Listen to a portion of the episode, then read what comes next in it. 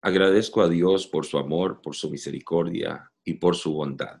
En este día les saludo en el nombre del Señor Jesucristo. Quiero eh, compartir con ustedes un pasaje de la Escritura en el libro de Isaías, en el capítulo 40 y el versículo 31.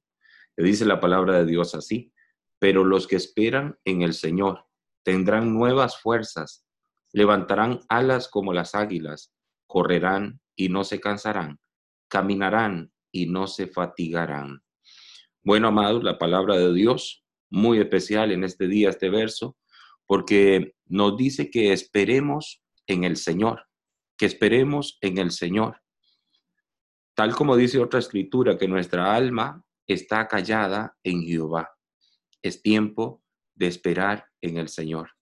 Seguramente de Dios veremos lo que dice Mateo 6. Veremos eh, los milagros de la provisión de Dios en estos días, que son días bastante complicados naturalmente, pero esperemos en el Señor y tendremos nuevas fuerzas, levantaremos alas como las águilas. La clave está en esperar al Señor. El rema en este pequeño video es esperemos en el Señor y entonces seguramente veremos su provisión.